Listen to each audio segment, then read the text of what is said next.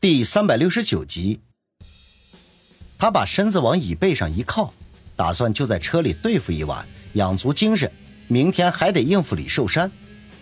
一夜无话，第二天一早，王宇还在沉睡中，车窗就叫人敲得咚咚响。他迷迷糊糊的睁开眼睛，就看见上官星儿穿着黄色的呢子大衣，围着一条针织的白色围脖，正朝车里张望。他揉了揉惺忪的睡眼，将车门打开。上官星儿扭身坐进副驾驶。你昨晚在车里睡了一宿。啊，我稀里糊涂的就睡着了。王宇呵呵一笑，纵然他脸皮再厚，也感觉有点尴尬。毕竟昨晚的经历对人家来说并不愉快。眼角偷瞄了一下上官星儿，发现她化了淡妆，黑亮的头发高高挽起。耳朵上还戴着个镶钻的耳钉，全身上下无不透露着高雅素淡的气质，和昨晚那个被他疯狂蹂躏的那个他简直判若两人。王宇见他脸色轻松，神态自如，似乎已经把昨晚的事情给忘到了脑袋后面，心中暗暗苦笑：这个女人果然开放啊，看样子反倒是自己矫情了。我们去哪儿？王宇收回心思，问道：“现在时间还早，肯定是不能去找李寿山的。”上官星儿白净的脸颊上微微一红，低声说道：“先去药店吧，然后再去吃早餐。老李得八点才能上班呢。”上药店干嘛？王宇丈二和尚摸不着头脑。上官星儿啐了一声：“ 明知故问。”我得去买避孕药啊！哦，原来如此。王宇恍然大悟，他不管和哪个女人，从来都是这样。至于如何避孕，根本就不需要他来考虑。我对附近不熟，你带路吧。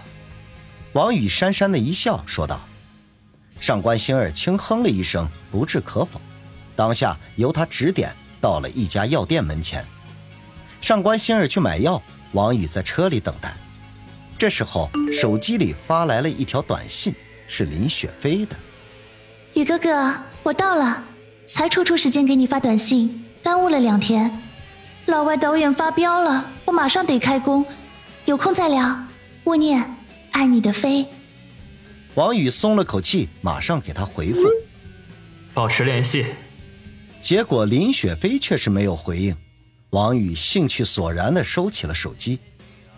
等了几分钟，就见上官星儿红着脸从药店里出来，小跑着到了车前。上官星儿开门上车，心有余悸的说道：“啊，差点叫他们给认出来。”王宇无语。上官星儿大小也是春城市的名人，被人认出来没什么稀奇的。只不过在他买避孕药的时候认出来，那可就是不小的麻烦了。一个弄不好。就又是轰动整个春城市的大新闻。接着，上官星儿又带了王宇去了一家早餐店吃早饭，为了避免被人认出，还刻意去了单间。好不容易时间挨到了七点五十，两人就直奔市政府大楼。还差一百多米的时候，上官星儿就叫王宇停车，掏出手机给李寿山打了个电话：“王宇，我不方便跟你进去。”就在车里头等你，一会儿他的秘书会下来接你。上官星儿放下电话，对王宇说道：“无所谓。”王宇耸耸肩，也知道自从他拍的那些照片广为流传之后，上官星儿和李寿山的关系已经到了路人皆知的地步。现在大家都在极力的掩盖，他要是这个时候出现在李寿山办公室里，前面的努力那都要前功尽弃。王宇，希望你们能够冰释前嫌，要不然我……沉默了一会儿，上官星儿忽然说道。王宇会心一笑，知道他指的是什么。可惜的是，他和李寿山都各为其主，想要冰释的可能性为零。眼下李寿山表面上求和，背地里不知道要玩什么花样呢。过了一会儿，只见一个穿着黑色夹克衫、深蓝色西裤、皮鞋擦得铮亮的男人快步的走了过来。他是老李的秘书贺建，你跟着他去就好了。”上官星儿说道。王宇点点头，就推门下车，还顺手把车钥匙拿了下来。王先生，你好，你好。贺建快步的走到跟前，热情的和王宇握手。王宇被他整得有些不自然，直翻白眼心说：“大家都是男人，你握着我的手不松开，不明就里的，还以为咱们激情四射呢。”贺建最是懂得察言观色，见王宇脸上露出一丝不快来，就知趣的松开了手，引着王宇去了办公大楼，直奔李寿山的办公室。到了门前，他小心翼翼地敲了两下门。里面就响起李寿山略显疲惫的声音：“请进。”王宇，市长就在里面，请进。贺建推开门，自己并不进，只是侧身相让。王宇也不客气，大摇大摆地走了进去。贺建则是把门关上，悄然地退去。王宇打量了一下办公室的环境，整体简朴素雅，无论是摆设还是色调。都给人一种舒适的协调感，多少能看出办公室主人的一些素养来。在宽大的红实木办公桌的后面，坐着个头发有些花白的中年人。王宇稍微愣了一下，才发现竟然是李寿山。这才短短的十几天的时间，他居然苍老了这么多。看来最近他的压力不小啊。请坐。李寿山坐着没动，脸上淡淡的没有什么表情。王宇也不客气，拉过一把椅子，大刀阔斧的坐在办公桌前面，和李寿山相对而坐。王宇，我提出的条件怎么样？如果可以的话，希望我们可以通力合作，各得其所。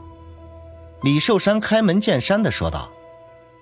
王宇微微一笑：“合作没问题。”但是我想知道市长大人有什么条件呢？毕竟谈合作是要相互的嘛。李寿山嘿笑一声，拿起一支精致的钢笔，在办公桌上轻轻地刻着，露出沉思状。过了半晌，才徐徐地说道：“王宇，我知道你和李家有着特殊的关系。实不相瞒，年过市里领导班子要动了。”本来我是有机会竞争一下书记的位子的，可是照片的事情一出，这个机会就成了泡影。所以我想要请你帮忙，跟那位李先生说说，再给我一次机会。王宇的眼睛顿时眯缝了起来，暗暗猜测着李寿山话里的意思。这只是从他说的这些话里，不难听出，他还不知道自己的底线已经泄露了。如果这是前提的话，那么他刚才的那一段话分明就是在故弄玄虚，想要隐藏他背后真正的目的。而他的目的只有一个，那就是趁着他王宇未知未觉之际，一记杀手锏将他灭了。只是这个杀手锏是什么呢？难道是西城区那片土地的开发权？开发地皮虽然暴利。但是其中利害关系繁缛，稍有不慎就会引火烧身。看来李寿山是想在这上面做手脚。一念及此，王宇忽然笑了起来，把对面的李寿山笑得莫名其妙，磕着桌子的钢笔都悬停在了半空中。你笑什么？李寿山皱眉问道。王宇收住笑声，心中已经有了主意，吐了口气说道。市长大人的要求还真是简单呢。正巧李先生昨天来的市里，等会儿回去我就跟他说，你只管安心等待消息就好了。听到李天傲在市里，李寿山的瞳孔顿时一缩，语气里略显紧张的说道：“李先生来了。”这个，抱歉，保密。王宇心中好笑，信口胡诌一句：“ 这个老家伙居然信了。”李寿山惊讶之色一闪即逝，干笑一声说道：“嗨，是我多问了。